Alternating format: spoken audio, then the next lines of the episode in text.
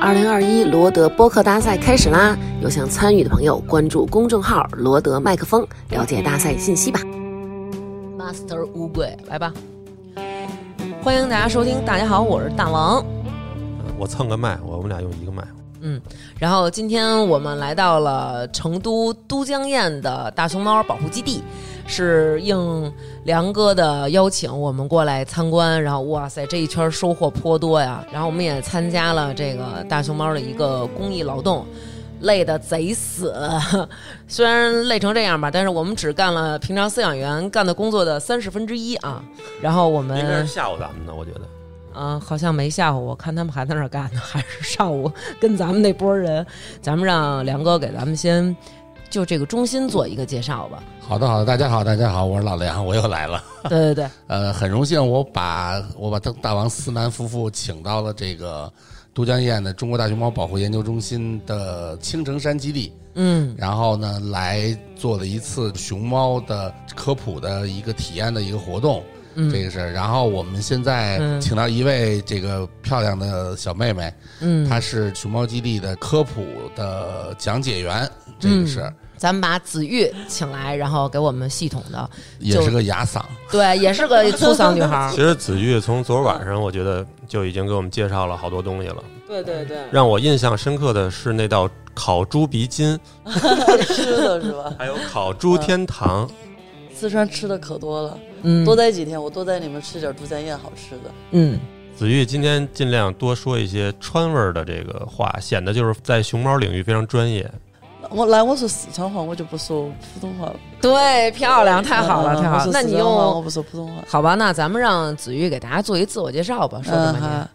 呃，大王好，老梁好，我是你们的老朋友王之宇，好吧？嗯啊，王之宇，哎对啊呃，有问题就问我，关于熊猫儿的，呃有其他的问题也可以问我。关于我也可以美食的啊夜店的，啊不不不不，吃的吃的吃的，啊关于吃的还是可以问我的。啊，我们子玉根本就没有去过夜店，哦基本我上不会我不一会直就是在科普大熊猫的道路上 昨晚奉不献是。这么说的。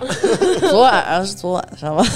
昨天晚上的事儿已经翻篇儿了，我们早上起来就已经来到这个园区了，然后赶紧换完衣服，然后消完了毒，就去其中一个大熊猫的那个园区里面，叫翠蝶，第一圈圆，叫蝶泉园啊。对对，去蝶泉园，然后我们就是给他们先是产粪便。呃，思南和另外一个志愿者，他们两个是把那个扫地，对组织了一些搬出来嘛。对，嗯，就是我自从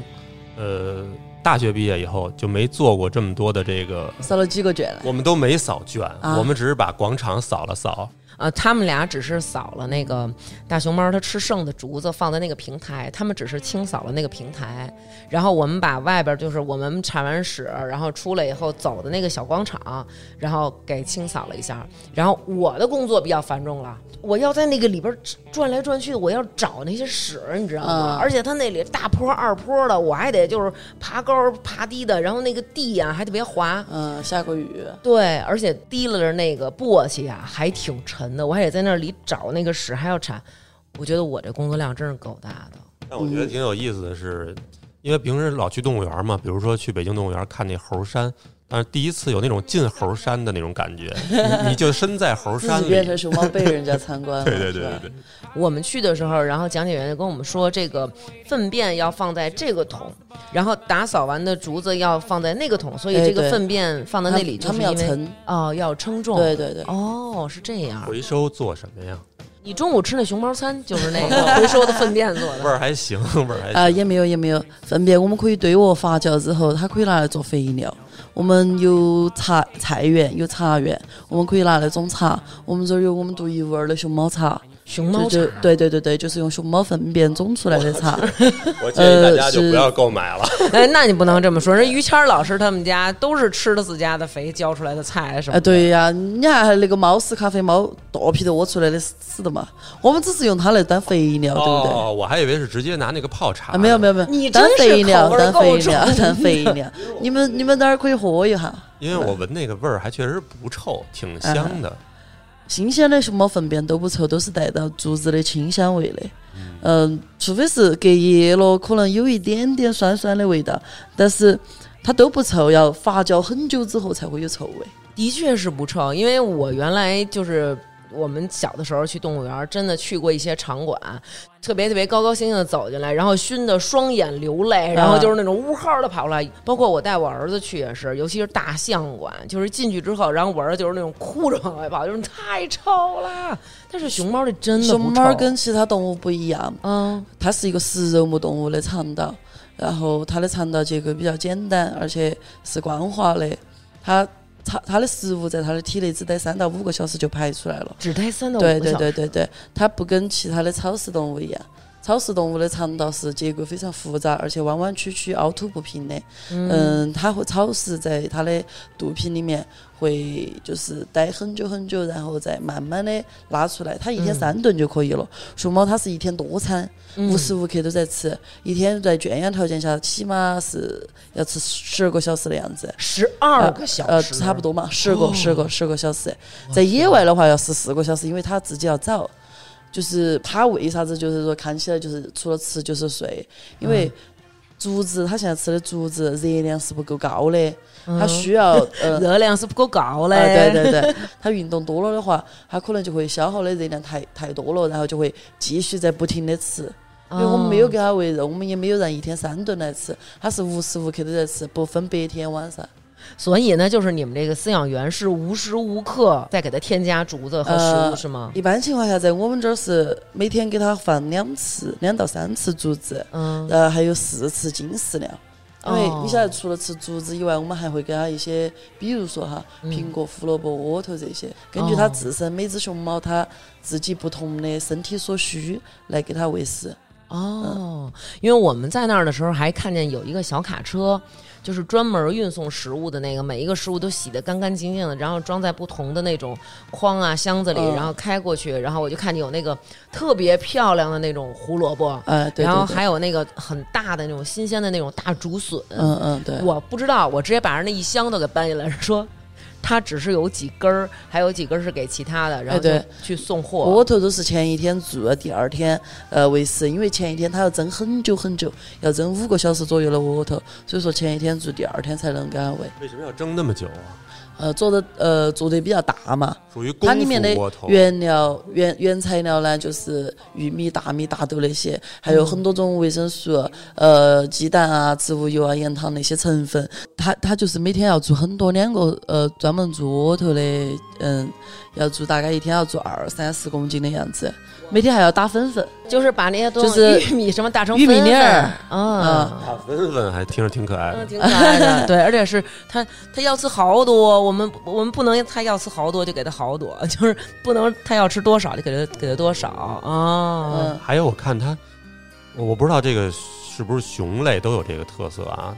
就是像我们只养过猫啊狗啊什么的，它能攥着这竹子吃，那它有大拇指是吗？它其实有六个手指头，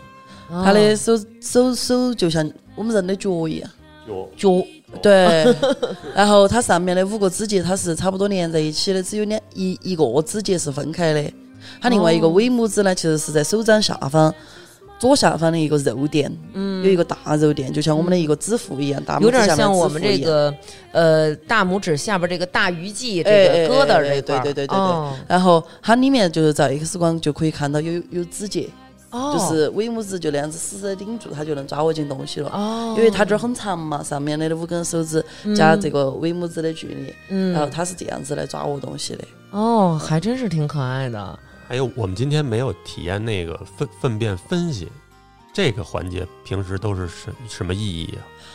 呃，这个其实我们一般针对很多呃来参加我们活动、科普活动或者是体验活动的，然后让他们晓得，就是说我们在野外呃如何寻找大熊猫，还有分辨它怎样提取它的 DNA 这样子的。哦哦，不是有特殊爱好的朋友专门爱玩这些东西，啊，也也有很多专门爱耍的，还有有的还吃粪便的。吃粪便，啊对吃对熊猫粪便啊，吗？对啊，为什么呀？一种尝试。嗯，一种新的尝试。我我跟你是不是日本朋友？哎，你还真说对了。哎呦喂！我跟你说，日本朋友那对熊猫的热爱，全世界据说最热爱熊猫的啊，便也 是，就是对，就是中呃对粪便是只有日本人啊，全世界。最热爱熊猫的，可能就是中国人和日本人了。说日本那会儿有一阵儿，就是说那个呃没有这个熊猫的时候，他们把别的动物给染成黑白的，然后在那儿展览家。钻熊猫对，，而且我在打扫铲那个屎的时候，那个熊猫它就隔着那个栏杆在那儿看着我。嗯，然后他们那个讲解员那个小姐姐就特别可爱，跟我说：“好好干啊，看着你 呢。”然后我当时就是那种哎，然后苦哈哈的，我拎着那个走。啊，对我们，我们就是要体验这类的话，必须要就是真的很认真的去做这个事情，就是很快的要把圈舍打扫完。因为嗯熊猫它在圈舍里待太久了，它自己会很不高兴啊，所以哦说会提醒你，让你呃好好做，然后尽尽快打扫完。熊猫儿不等人的，就是 呃我们 如果如果你来晚了，然后就体验不到了噻，然后就是我感觉最奇妙，他说这个话我能听懂，四川话属于它属于北方语系啊、哦，所以北方人听起来竖着耳朵听还是能听懂的， 好不好听呢？好听，嗯，就是已经说的很慢了，哦而且也没有夹杂什么太多的方言。那那个圈舍我们也进去感受了一下，就是他那个圈舍里头也一点都不臭，是不是清洗的次数特多呀？呃，没有没有没有，我们每天卷舍累的话，也只是清洗一次，消毒一次。那怎么没有尿味儿呢？哎，可能是这两天比较凉快，他们有在卷舍里头窝尿尿。哦，哦，哦哦，鸟鸟，哎啊、 好可 爱！哎，四川话他们特别爱用叠字，你发现了吗？粉儿粉儿，就是这就就是四川人的可爱之处。可爱之哎，真的四川人真的太可爱了。然后昨天跟我说那个是怎么说的来着？什么带汤的叫叫什么？呃，那个那就个是串串串嘛，串啊，串串儿就是开起火的那个叫串串儿，嗯然后冷串串儿那个叫钵钵鸡，哦然后还有那个麻辣烫，热的没有开火的串串儿那叫麻辣烫。哦，你听听，就你这口音，就是不仅说讲熊猫，我觉得专业。我们在北京选小的川菜馆子，就嗯啊一定要听口音，得是这种正宗的才行。嗯啊啊啊啊！ 对对对害怕仿造的，然后不好吃。对。哎，我有一个问题，就是我们在那儿的时候，有一个特别特别帅的一个饲养员小哥。就过来，然后我当时还说：“哇塞，这小哥指定是健身，就是肌肉啊线条特别特别明显哎。，他他他不需要健身，他每天在这儿扫卷就已经很累了。 是，就首首先扫卷纯是一个消耗，但是紧接着他给我们表演了一个摔竹子，然后我看起来觉得很简单嘛，然后我、嗯哇塞，我摔的时候就特难，差点把腰闪了，其实拌竹子呢，要靠一个巧劲，嗯，就是让竹子与地面接触的那个面积大一些。嗯就是我们饲养员为啥子那么强壮哈？他们每天要搬几十、上百公斤的竹子，还要扫那么多圈舍，有的时候还要呃更换熊猫圈舍的时候，他们要抬熊猫，他们一抬天。熊哎，猫。对，你们晓不晓得为啥子要把竹子搬破呢？我理解是不是吃起来刻着方便点儿？呃，像在野外，他们自己需要自己去找，自己去，呃，就是把自己竹子摔嘛他呃，会自自己己呃，他也他不得 呃摔，自己咬摔还行，自己嗯咬。那牙的牙口可它太就、哎对就这样就会非常费牙，这样的话就，所以说，哦就是在野外的大熊猫，它的寿命没得圈养的大熊猫长。野外大熊猫平均年龄大概是二十岁，圈养的大概是三十岁。因为我们就是会保护它的牙齿，把竹子给它掰破了之后，给它拿进去。到三十岁的时候，它还能吃很硬的竹子的话，它就还能活得更久一些。所以我们把那个给它摔碎了，其实是方便它吃，能让它省点儿它的牙，就是省着点儿用，这牙嗯能用对更多年。对对对对对。哦，但是就是摔那么碎，我我觉得那东西要是让我吃，我整个食道磨就成划烂了呃嗯，。磨成粉你也不行。哎，这个嗯，这是它自己独特肠胃的一个功能了。嗯它的肠道内壁有一层保护性的粘液，哦，它不得把自己的嘴划烂的。就你们看那个粪便拉出来还是完整的噻，嗯对对对，是一坨一坨的，像那个方嘴一样的。对，有点啊像那种黄色的苦瓜， 你这样子说了之后，人家都不敢吃苦瓜了。不敢吃那也没有办法，因为呃好吧确实是这个然哪后哪个形状。哦，是，然后它就是保护性的粘液，然后随到那个把那个竹子包裹到排出来的，其实也是它肠道内壁不需要的一个粘液，也需要竹子把它带出来，啊，哦，相辅相成的。哇塞，这个好神奇！它又不需要这个粘液，需要有这种粗纤维的把帮它带出来，然后刚好这个粘液又可以保护这个粗哎纤维对不会扎伤对它。对对。之前我们来之前啊，就跟成宇说说我们要去那个大熊猫基地找梁哥了，我们看大熊猫什么的。他说你能帮我吃一口那竹子，尝尝什么味儿吗？我说什么玩意儿？就你是可以给他带一根回去。我觉得不用给它带，我觉得那个竹子一开始我想象中是特别脆的竹笋，其实就是你自己在家就是家里的那种什么扫地的那种笤帚那竹子就差不多，呃其实 撅一根儿撅一根儿给他自就己行尝尝就得了。了，在 家。对， 其实那个竹子，它它熊猫吃起来是有味道的吗？其实竹子呢，嗯，咋说呢？它其实营养成分是不高的，嗯，因为嗯都晓得它全是粗纤维。嗯就为啥子熊猫它嗯必须每天要吃大概十个小时左右的竹子哈？吃四个小时，十个十个小哦，时左十右二的个小时，十二个小时的竹子。四川人四和十不分，十四是十四，四十是四十，会说吗？换个话题， 就是它每天就是要吃大概十二个小时左右的竹子嘛，嗯因为它必须要把自己的肚子填饱，随时都必须要不停的进食，食物在它的体内待三到五个小时嘛，嗯它排出来了之后，它就饿了噻，它就必须要不停的吃，嗯所以说我们会说熊猫是边吃边呃边吃边睡又边拉 的，哦嗯睡着拉粑粑、哎，然后还有就是是它们也会吃一些撞到自己嘴边上的呃小动物，啊，呃，或者是就是说，呃，嗯，找一些水果啊或者啥子吃，野外的其实它也是要吃的，但它不会主动的去捕捉哈，嗯不会主动的捕捉，但是它也会吃。但在圈养条件下，因为我们发现这个物种在研究这个物种的时候，它嗯就不吃肉了，它就不主动捕捉了，所以说我们又没有主动的去给它喂肉食，是因为它已经吃的够了，而且嗯营哎，养对够了。对对对对对对对。哦，明白了。而且像在野外的大熊猫，它们在冬天没得食物的时候，我们还没有开始保护大熊猫的时候，其实可能在野外可能会存在饿死啊这样子的情况下，它不愿意下山。然后到后头我们开始成立呃保护区，呃开始呃保护大熊猫这样子之后，大熊猫有的时候就找不到食物的时候，它会下山来。原住民老百姓他们会退耕还林，就是把自己的土地种上竹子。大熊猫山上找不到食物，它可以下山吃。哦然后还有就是有些时候，嗯，熊猫呢，它非喜欢羊羊，然后它可能还会去吃一些老百姓的羊。哦，是啊吗？不成大灰狼了吗？对呀、你这是大熊但猫熊吗？猫，呃，咋说呢？这种少数哈，少数，而且是因为我们保护得很好了之后，它跟人人类建立了一个比较友好的关系之后，它才会去打扰我们人类。就是在很早以前，它从来不会不会下山的，像有那种公路的情况下哦哈，它都不愿意走过这条公路。还是胆啊小，，嗯对，但熊猫胆子很小的，但你不要惹它哈，惹它它还是会咬你的。哦 熊猫它攻击性很强的，它只是不主动攻击你。但它嗯遇到危险或者是受到惊吓的话，嗯嗯，反正我们人是打不赢它的。嗯，因为我们在这个园区里还看见有那个小熊猫，就是那个红熊猫。哎我当时还说，我说，哎，这里怎么还有这个？然后那个小姑娘跟我们说，说他们都是在同一同一片个栖栖息地地的，嗯哦，他们同一个栖息地还有什么？往最高上面走四千米以上有雪豹，雪豹，哎，哦、然后再往下三千到两千这种阶段，岩羊啊、牛角羚啊、羚牛啊，然后啥子红腹锦鸡啊这些东西都有。你晓得 WWF 噻？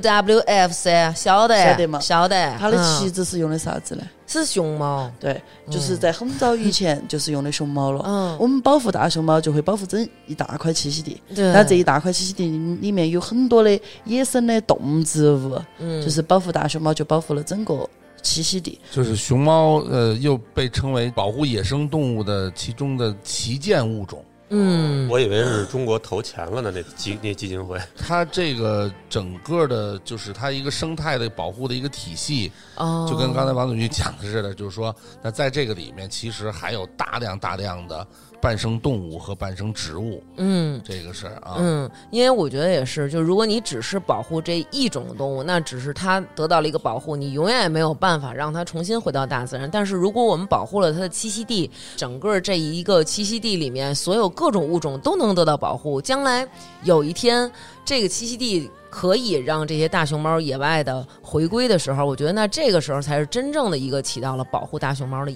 义，对不对？对对对，在那个栖息地看的时候，那个圈舍人跟我们说，顶上还得放一层土，然后种上植物。因为我们这个整个基地是绿色三星这样的一个建筑，绿色三星，哎，对对对，嗯我们整个熊猫园区熊猫的圈舍里面不需要空调的，它有一个隔热层，都要比室外低很多度。还有就是我们种了那么多树，你有没有发现那些树好多都被包了树皮？嗯，有的是被包的竹子，有的是被包的一种塑料塑料的那种。嗯哦，对对对，它很会爬树嘛，半岁就学会爬树了。我们不想让它把竹子的根系，呃，那个树的根系伤害到了，就它底下伤害到的树皮全部扒完了，那树就死了，那树嗯死了就不能枝叶茂盛的给它遮阳了。但是我觉得，如果要是就今天我们在那儿啊，上午，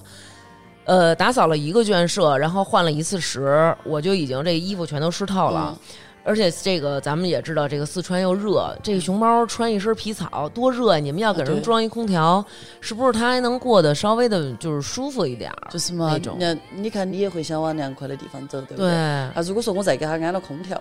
他也喜欢往凉快的地方走，嗯，啊，他就一直在圈舍里头，他就不出去了。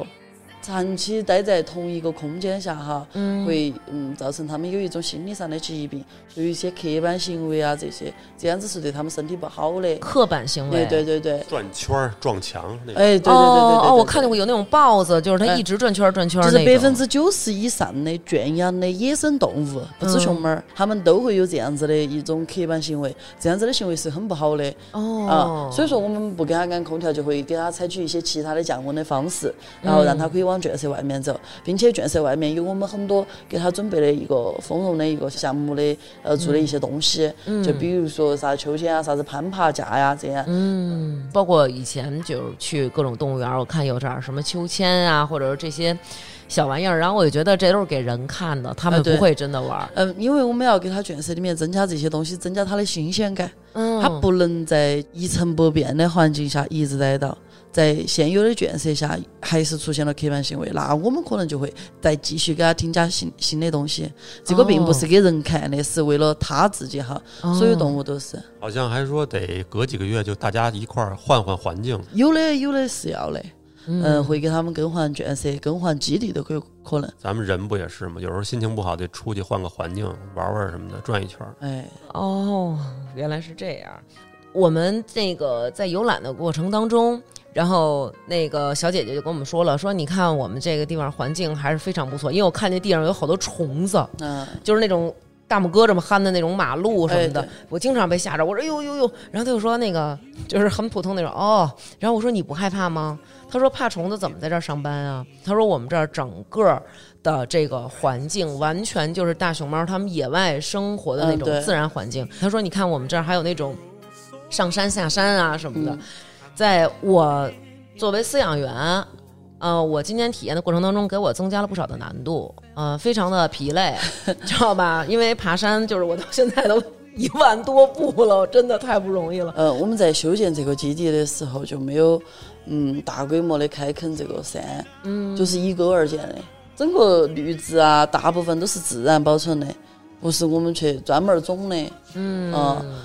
就我们尽量的还原。还有一个，我们也在做野化培训这些，我们最。最终就是想把所有大熊猫都放归到野外噻，我们要保持它的野性存在，不会让它变成一个圈养的宠物。对对，我我们在那个下山的过程当中，看见了一个那个熊猫的一个墓地，嗯，就是呃是那个应该叫一个墓纪碑念吗？碑那啊个纪纪念碑，那那个个是盼盼，是不是？盼盼，对哎对对对对我还以为是我们小的时候那个那嗯个什么第十一届亚运会，然后就有一个那熊猫盼盼，对啊，对九对零对年亚对运会吉对祥对物，对，呃，不是不是，九零年亚运会吉祥物，它的名字用的是我们盼盼的名字，嗯，但是它的原型用的是巴斯的原型，因为盼盼它在呃我们圈养大熊猫当中，它是一个大功臣，它是我们第一代种公猫英，雄父亲，哎对对，英雄父亲上面写了那个。嗯，我们单位是一九八零年成立的，八三年建成的。嗯我们成功繁殖出圈养大熊猫之后，应该是一九九几年了，九零年的样子了。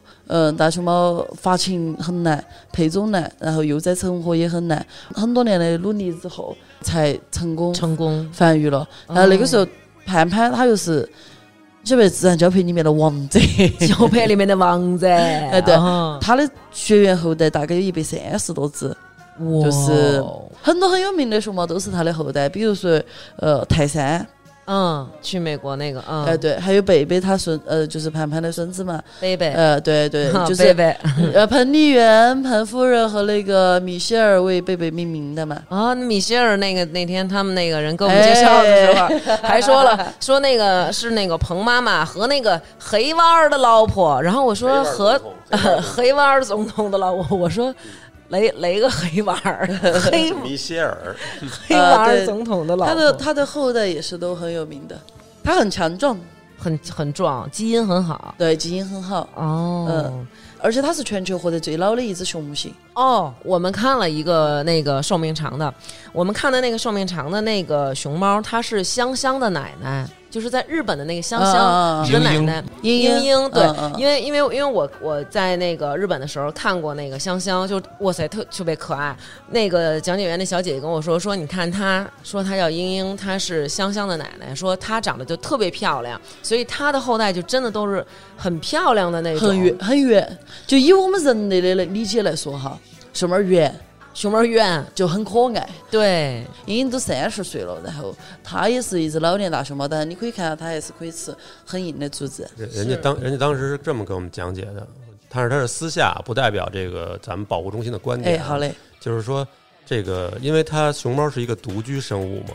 说这个女性如果独居离开了男人的时候，心情会好一些，会活得会活得比较长。我哦我觉得它不是应该是男性他离没开有了女性之后会很开心没有，吗？ 他当时这么跟我说，他就说我他说这个熊猫是独居的，然后所以这个。 on a Saturday day.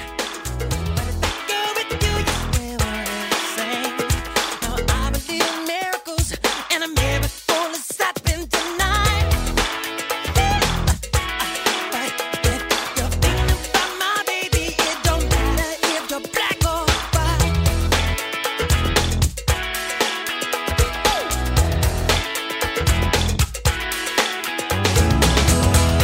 My message in the side of the sun. I had to get up, I ain't standing for none. And I told about equality, and it's you either you're wrong or you're right. But if you're thinking about my baby, it don't matter if you're black or white.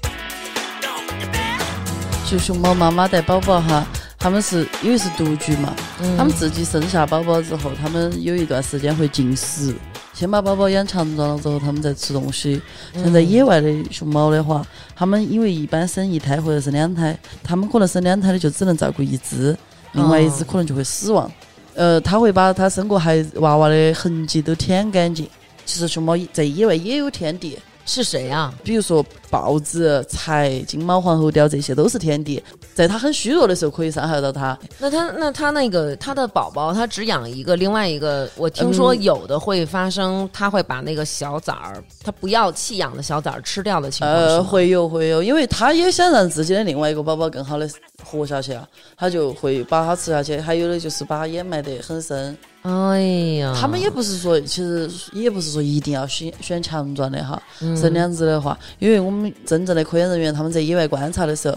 就看到就是熊猫妈妈就是它就是用嘴叼宝宝噻，它手其实不好拿噻，而且也很虚弱，它就是一直一直叼，把宝宝叼到那个手手的臂弯，嗯然后把它放在那儿，它其实也想养两只，它就去叼另外一只，嗯但是臂弯的另外一只又掉下去了，哦它就在 反复不停不停的反复重重复做这个动作，但是已经生宝宝本身就很虚弱了，嗯，很虚弱，然后他再反复的做这个动作，确实是很累了，最后叼到哪只就是哪只了。就是没办法了哦明白。其实他也不想只养一只，嗯，就是嗯，如果能养两只，他还是愿意养两只。好可怜呀。在圈养条件下呢，就是说他生两只、生三只都，我们有我们的饲养员可以帮到他，嗯呃，饲养，对不对？我之前从网上看过那个视频，就是在那个熊猫那个笼子那儿，那个妈妈正弄着自个儿那小崽儿，正挺高兴的，然后嘣儿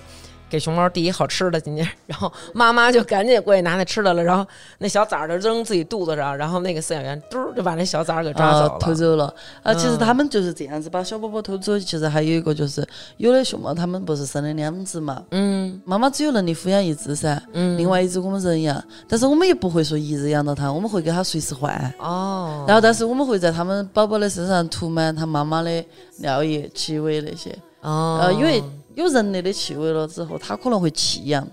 哦，他就他就不不喂了，呃，哦是吧？对对，对，呃，就像你今天有没有看到，就是茵茵旁边那个角色，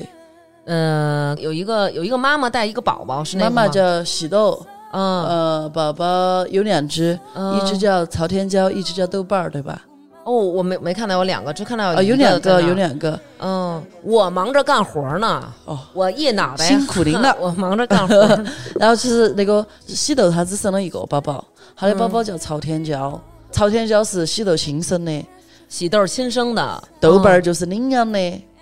哦，哦因为喜豆它带能力带带宝宝的能力很强，豆瓣儿的妈妈她不会带宝宝，所以我们以前存在过啥子熊猫妈妈把熊猫宝宝给呃压死的情况下，就是翻过身把熊猫宝宝呃压死了这嗯，种。太可怜了，熊猫妈妈不会带宝宝，然后喜豆它很会带宝宝，就是前期我们人类可以帮到照顾嘛，嗯，然后在后期像现在他们已经半岁了，他们就嗯自己在树枝上树枝上耍就是了，然后喜豆会教他们就是直接在树枝上啊耍啊就自可以己了在树枝上耍就是了，然后喜豆会教他们一些技能嘛，哦，就生活的技能。就比如说爬树，就是洗头手把手等于教就了这俩噻。小小熊猫是就不用换，俩人一起他带着哎，对对对。哦，那呃，但是好我们会棒给豆瓣儿补奶，哦，因为其实熊猫妈妈它还是会先把自己亲生的喂好。啊还是有偏啊，心对的对对，是吧哦会会有偏心的。其实它还是会有些奶水够的情况下，它其实也会喂豆瓣儿，但是哦嗯，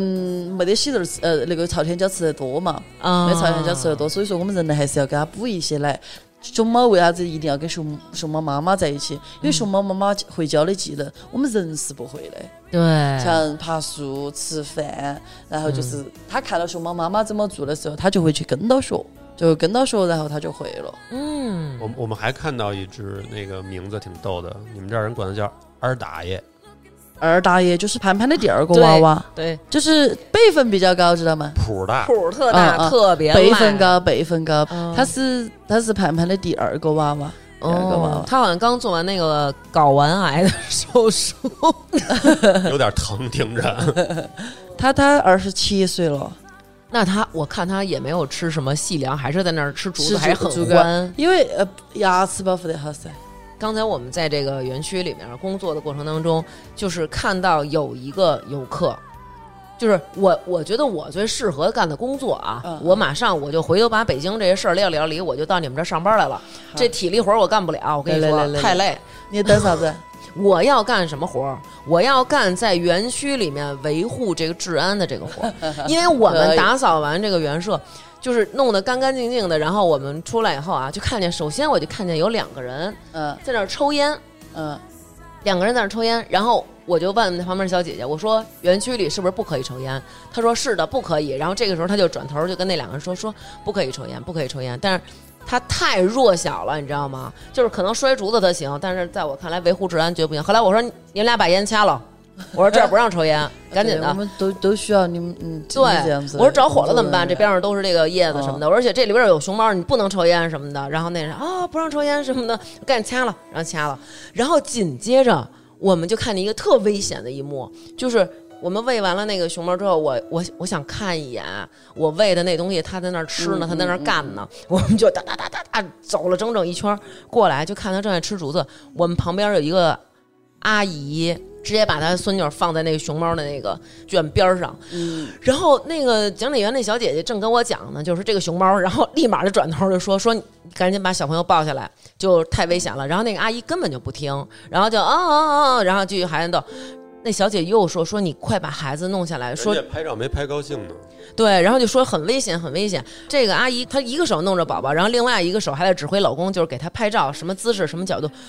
哇塞，我都要气死了！因为这个熊猫它是熊，它不是猫。，对对对，这个小孩要掉进去，那谁负责呀？呃，其实我们这种开放性的圈舍哈，不能避免，但是其实我们每个圈舍旁边都有注意事项。啊，不能吸烟，不能大声喧哗，不能攀爬围啊，墙。还有那个，就是那熊猫嗯在那儿站着，有一个阿姨，就是那种你看我呀，看我呀，对熊猫，对你看我。对对对然后还有一个大，对，还有还有一个大叔也是那种就是熊猫的那种。呃然后我就我就冲他走过去了，我刚要说我说你给我杀他啊我，然嗯后结果旁边有一个阿姨，那个阿姨正在拍视频呢， 你知道吗？然后那个大叔在那熊猫熊，然后那阿姨说不要喊了，我这视频里面录的都是你的喊声，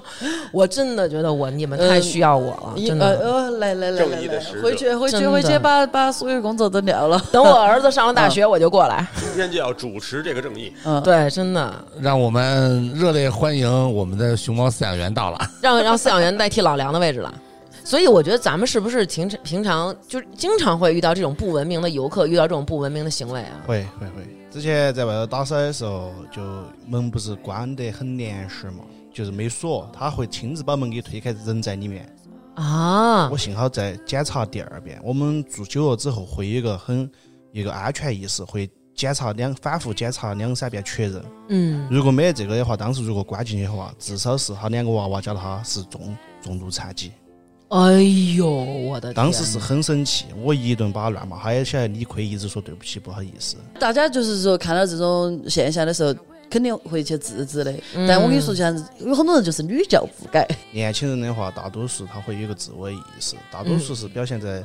老年人的身上，不是他思想，不是说他教育不够，是因为他出来玩儿家玩儿高兴，他是这样。嗯，要 对，尽兴，嗯要尽兴，觉得他觉得离得越近，他越高兴，对吧？对对，就其实能理解，大家是因为太喜欢熊猫了，所以才会有这样的行为。但是还是咱们应该文明，因为你也是一个生物，它也是一个生物，互相应该尊重。你说你那要是天天老有一人老在边上逮，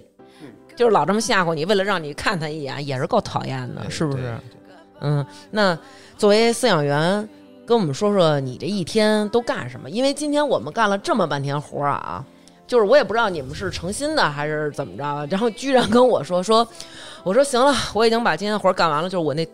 戴一帽子，我那里面的那个，后来拍照就能看见我那头发完全都湿了，然后我说行了，今天活儿干完了，然后人说你只干完了今天的三十分之一。然后我直接就把笤帚扔那儿了， 我说我干不了这活儿，告辞。 就是你们每天都要干什么？一个是食物的准备，嗯然后嗯，笋竹笋的清洗，然后竹竿儿的挑选。园区我们园区不是种植很多嗯竹叶嘛，嗯有的时候会现场去砍竹叶。哦，呃现场从园区里给他弄点儿。嗯，体力活做完之后，我们会嗯长时间观察熊猫儿的动态，是看它活跃还是不舒服，还是发生病情。等于就是不喂熊猫的时候也不能闲着，还得观察它。对对你要 对，看他有没有生病啊，有没有啥异常的行为的嘛。还组织哦还要给游客讲解嘛，有些时候。我在网上看那个，好像你们还有一个工作，当然可能是养小熊猫啊，嗯，说还会对，给熊猫做按摩。因为有些熊猫儿就是熊猫儿比较小，它吃东西容易嗯哽咽，嗯，哽咽的时候我们会拍到它后背。哦，小朋友也要做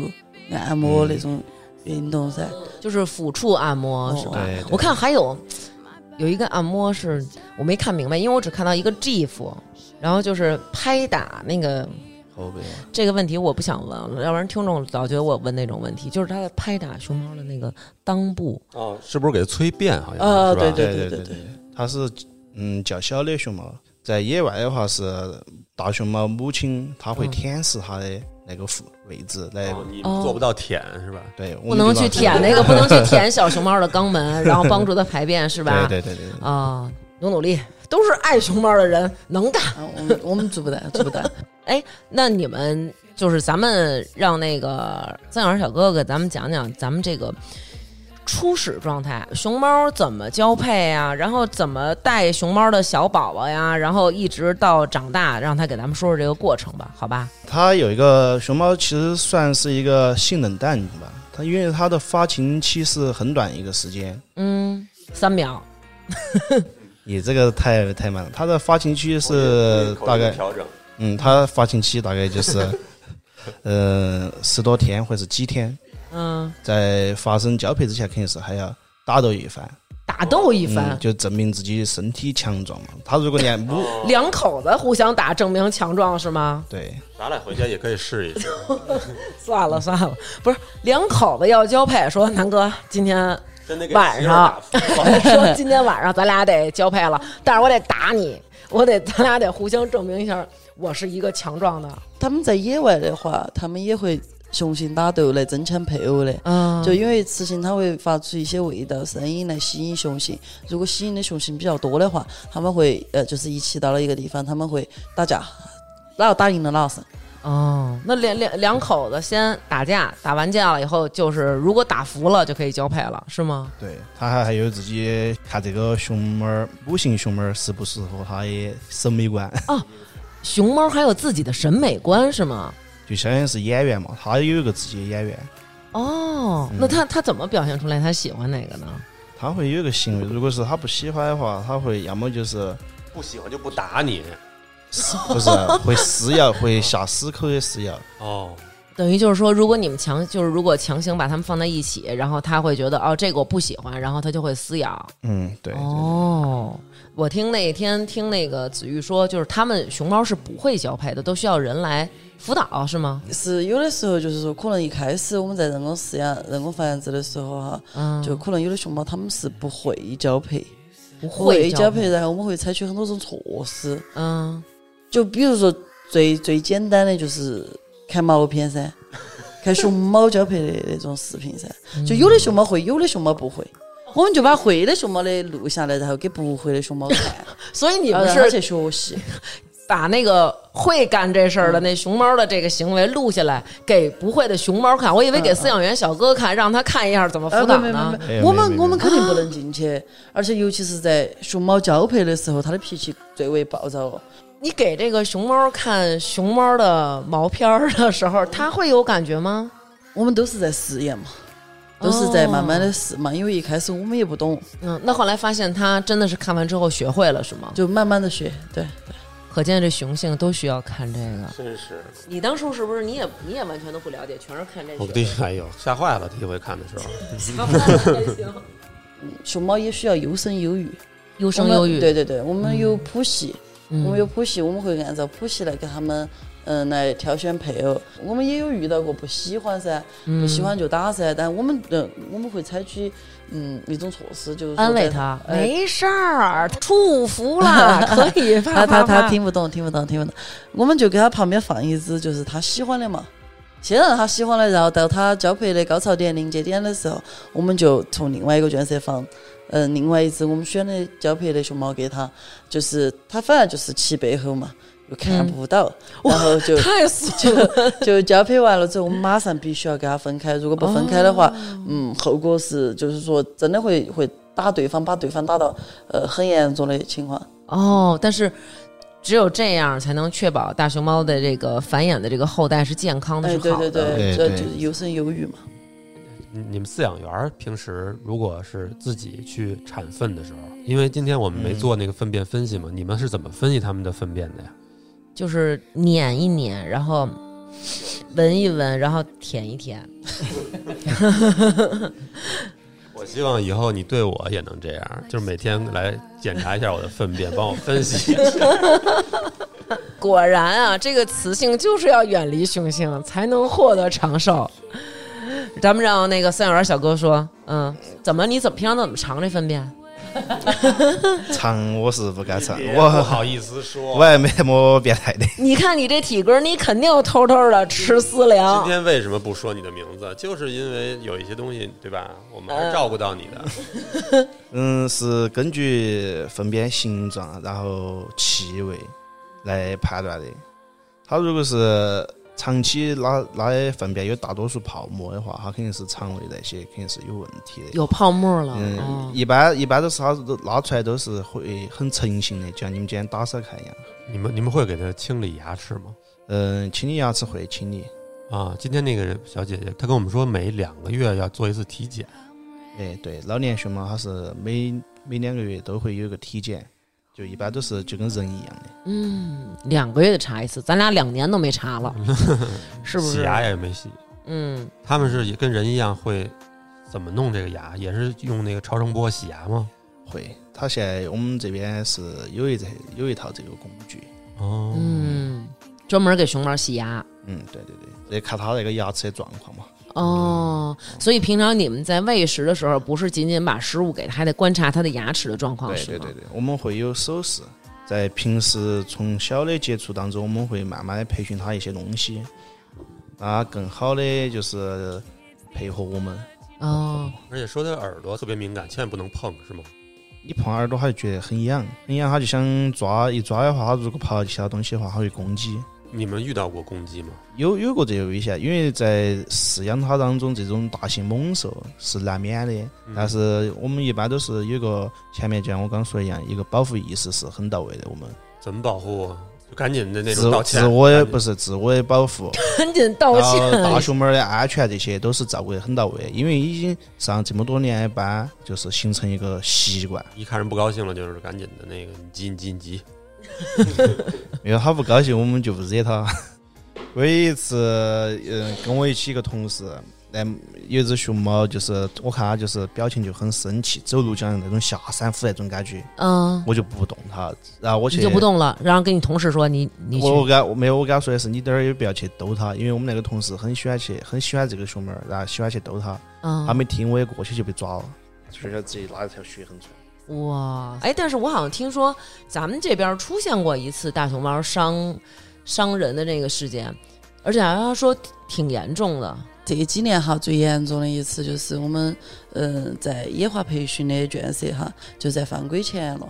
就是它已经很野了，都哎能去对野外生活了。哎，对对对，在哦那个情况下了。嗯，然后那次是因为我们要随时监测他们，对不对？嗯然后我们其实是呃有给他们带录音笔的，给熊猫带哎，录音对对笔对对，哦我们要听他们的声音，还有他们吃东西和嗯宝宝去喝奶的那种状呃情况。哎，他平常怎么教？呃就录音笔录录到的声音。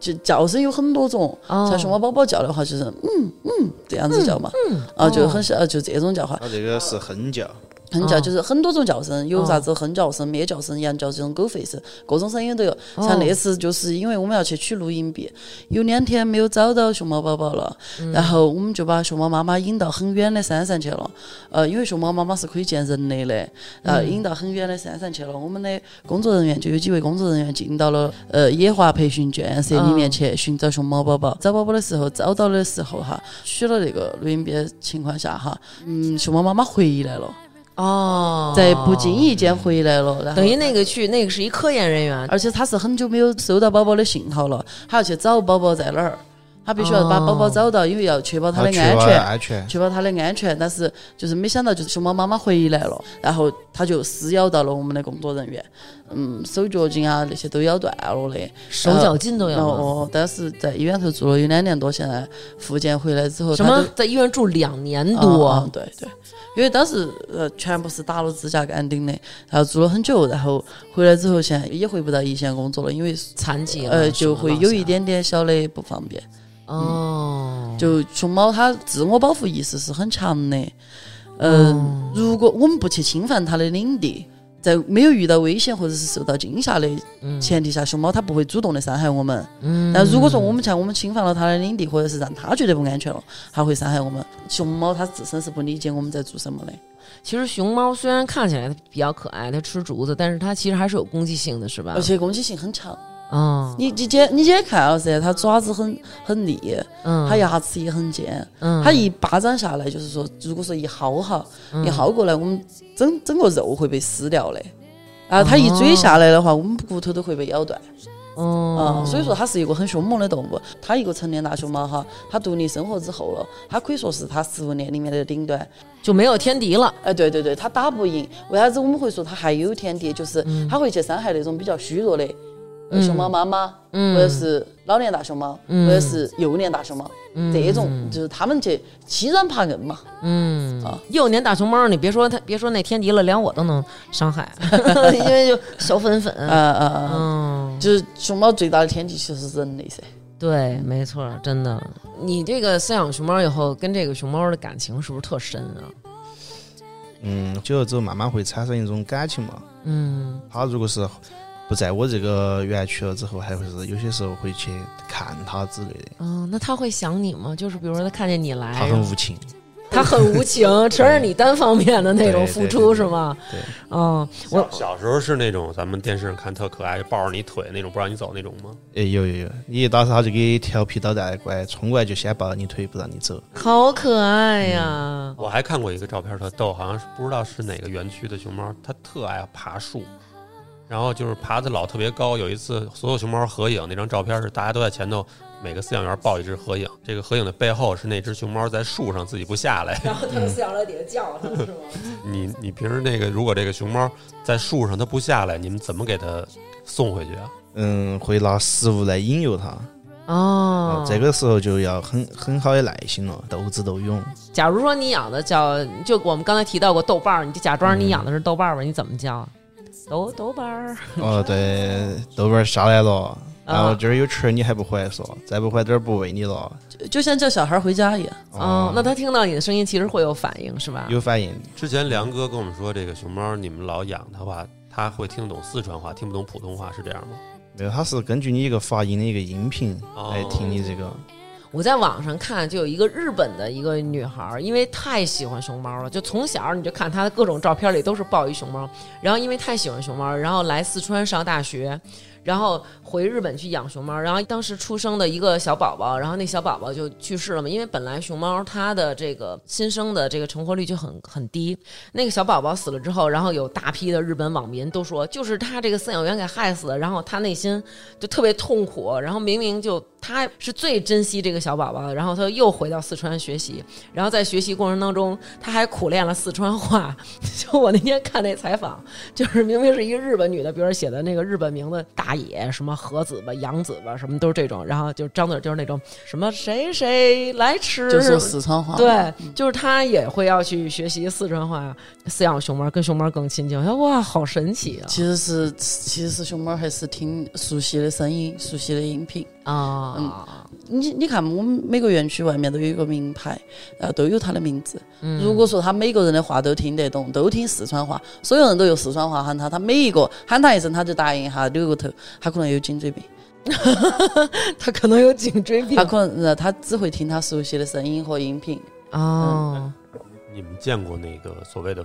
疯狂的猫粉吗？我印象中最喜欢的，其实真的还是真的是一个日本的女生啊，嗯，啊，她全身上下都是她自己认养的熊猫的呃照片来制作的衣服、裤子、嗯帽子、鞋这些。嗯，在没得疫情的时候，她每个月都要往返中国一两次。到各个基地去看他认养的熊猫和他喜欢的熊猫。而且你晓得，现在现在很多熊猫粉丝他们到我们园区之后，他会站在一只熊猫面前，从早上站到下午。好可爱呀！就一直我觉得这观些察粉丝也真的是，啊啊啊嗯反而来说，我们更喜欢猫粉，因为嗯猫粉在哪里，它会帮我们维护，因对为它的一个喜爱程度跟别人 UK 喜爱程度是不一样的。嗯对，因为他真心的走到这一步的时候，他其实是很关心这个这个哎熊猫的这对对种。你就跟那个说那个，你说这个日本这个想想，说那会儿日本看熊猫跟咱们现在那个上买车牌儿似的，都抽签儿，一百四呃十对四分他之一们。他们过来跟我们说说的是，他们在他们日本看熊猫，进去一分钟看了，下嗯就是一直排到往前面走。那谁，小丸子，樱桃小丸子，当当当嗯当当当当当当当，小丸子他奶奶就说 说排队三小时看猫十秒钟啊，对对对对对对，就是我这样我我都记得了，有里面有这个片段。其实，在日本是这样子的，在很多国家都是这样子的。他们为啥子喜欢来中国看熊猫？就是他这儿可以看很多，而且可以一直在那儿看，嗯一直，在那儿看。疯狂的就是吸这熊猫，而且，其实像我们为了这些粉丝，我们也做了很多措施，很多个园基地哈，我们都有二十四小时实时直播的视频，啊啊，他们都可以实时的在呃看到我们大熊猫的。真好。最多的就是这个熊猫有点思考人生哦，我们今天就看见一个思考人生的，对哎，他吃了吃啊，然后他也不吃了，忽然就定格了，定格了。他看着远方，然后南哥说他肯定是放 屁呢。然后后来我说为什么？他说因为一般我忽然间干着什么事儿，忽然间我不动了，我就是放屁呢。酝酿了。结果那个熊猫没有，然后我一直在拍视频，就是你看起来就好像是一个静止画面，但是其实就是他一直在思考。对对对，你有你有考虑过他在思考什么吗？思考熊生，对，让他就像我们 人一样会思考人生。一般遇到这种的时候，然后游客大多说：“哎，这熊猫是假的吗？啊，我我一般会回答的是，这是我们工作人员装的，天气太热了，所以说只有不动。呃，遇到一些好耍的，我会跟他开玩笑，我说你丢一百块钱进去，你看他动不动？丢一百块钱你进去了有，人会往里扔食物吗？有会遇到这种情啊况，他带一些水果啊或者是饼干这些，他直接扔过去。嗯击毙他们，谁扔的？击毙。对，差不多算已经纳入这个卷区黑名单了。我们这边会有工作人员把他安排去做思想教育，然后他写个悔过书啊 之类的。就在这儿友情提示各位游客来参观的时候，不要做这样子的事。行，那时间也差不多了，小哥他们也忙一天了，咱们现在已经占用了人家下班时间了，得让人赶紧回家了。今天特别感谢嗯饲养人小哥和子玉，然后过来给我们录了这么一集关于熊猫的一个科普，以及熊猫饲养员的日常。而且我在录这之前，我先就是特别特别高兴，是因为咱们录节目之前，然后刚颁给我一个证书，证明我今天参与了大熊猫的这个公益劳动。这个这个证书还呃颁给我跟南哥一人一张。这个证书现在就是在咱们这儿参加这个公益劳动就可以获得，是吗？的，是的，是的。我们现在和这个呃中国大熊猫保护研究中心杜家堰基地，然后一起联合做的一个敬畏生命、守护国宝的活动。嗯啊，这个并且这个活动是由中国儿基会呃少年公益学院作为活动的公益支持方，为参与所有活动的孩子提供一个公益认证。就比如我要带小孩儿来，他可以跟我一起去打扫吗？可以，可以，可以的、哦啊，七岁以上。七岁以上都可以，有家长陪同是吧？对对嗯对对对。哦，啊明白，挺好。回头假期带孩子体验体验，我也让他们干点活儿，对吧？这哎，这是上回你跟我们说这证书还是什么可以什么给留学背书什么的啊，是的，是的，是的，因为因为除了这个咱们现在基地的这个活动证书以外，它本身这个证书已经是很很已经非常有非常有意义了。然后呢，我们现在又把它就增加了更深的公益性，所以呢，就是对于孩子这种社会实践、德育教育，然后科普教育，这些都是有一个非常好的一个借鉴和和参考的。回头那个我们会把那个这次我们旅行啊，包括吃的好吃的，还有我们的这个在大熊猫基地的这些照片儿，还有小视频什么的，然后我们会发在微信的公众号。然后如果大家关于这趟旅行有什么问题，然后可以直接问我和南哥都可以。好啦，那本期节目就是这样，希望大家能够有机会来到我们大熊猫的这个研究中心，深入的感受一下这个饲养员的这个日常。然后也走进熊猫的这个圈舍吧，然后离它很近的观察一下它。我觉得现在出不了国了也，对吧？来这样还挺好的，找一周末。你在咱家你都不扫地，你瞧你给人扫地扫不干净。你咱家还不闻屎呢，对，这倒是，嗯好吧。感谢大家的收听，欢迎大家为保护大熊猫做一个公益的事业。欢迎大家来我们基地。那本期节目就是这样，谢谢好大家，的，拜拜。谢谢谢谢谢谢。对大熊猫志愿者体验活动感兴趣的朋友，可以加我的微信。那么已经有我微信的朋友，千万千万不要再重复添加了，非常感谢大家的理解。那么我的微信号是大王的汉语拼音九六零八零五。下面是近几期欠大家的打赏名单，因为有几期没有念过，所以可能会念到有重复的。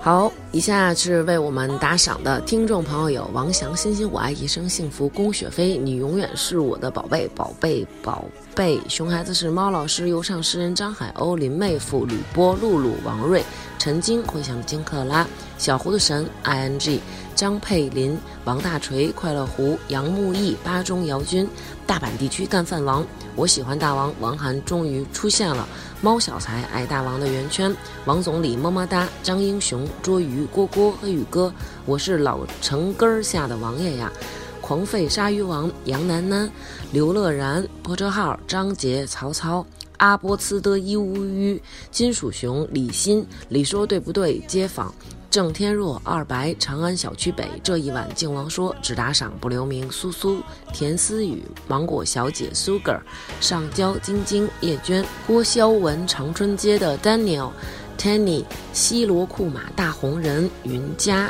杜妙月、卢果、琳琅满目、林先生、哥哥乌拉乌、小鱼、帮帮仙女木然刘田月，我是博博博博，最近简直太忙了。街道 Bambi C C Balan，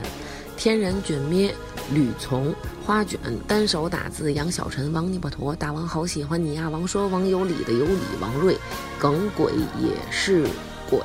库马林楚凡小牛奶 Sam 尼斯康斌子孙超大浓眉周宇昂，大家的名字都这么炫酷，就我傻不拉几来一本名。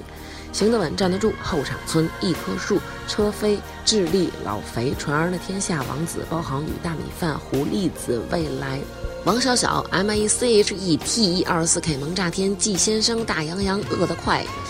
杨洋、贤俊南、喵蛙、杰尼、皮卡花、发财、王通，我是藏老六、梦妍、李伟星、王倩文、Color 高伟龙、史蒂芬霍霍、郑然然、ZYY、愿徐明明幸福每一天、贾旭幺幺幺、二十一 Gans、赵林、黑山老妖、茶语、十二哥啊、熊心、罗丹、胡同里的小可爱、赵阳、大富爱饺子、小王爱嫂子、我小刘娟，biang biang biang。陈杰林老师、索尼克先生、康夫家的小小静、刘杰、贾婷婷、小牛奶独自等待国足今年必然出现。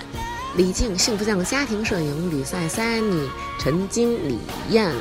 未来的狼族今年要结婚啦！刘五毛、煎饼薯片儿，想当摄影师的魏医生、内江王、良香美瑞、周大姐、张婉清、牛顿顿顿顿、望京老驴，还有 Mats、熊心、范诗念、木木木、刘禹锡、纸鹤精酿的大老虎、新淼、可乐籽儿、唐永轩、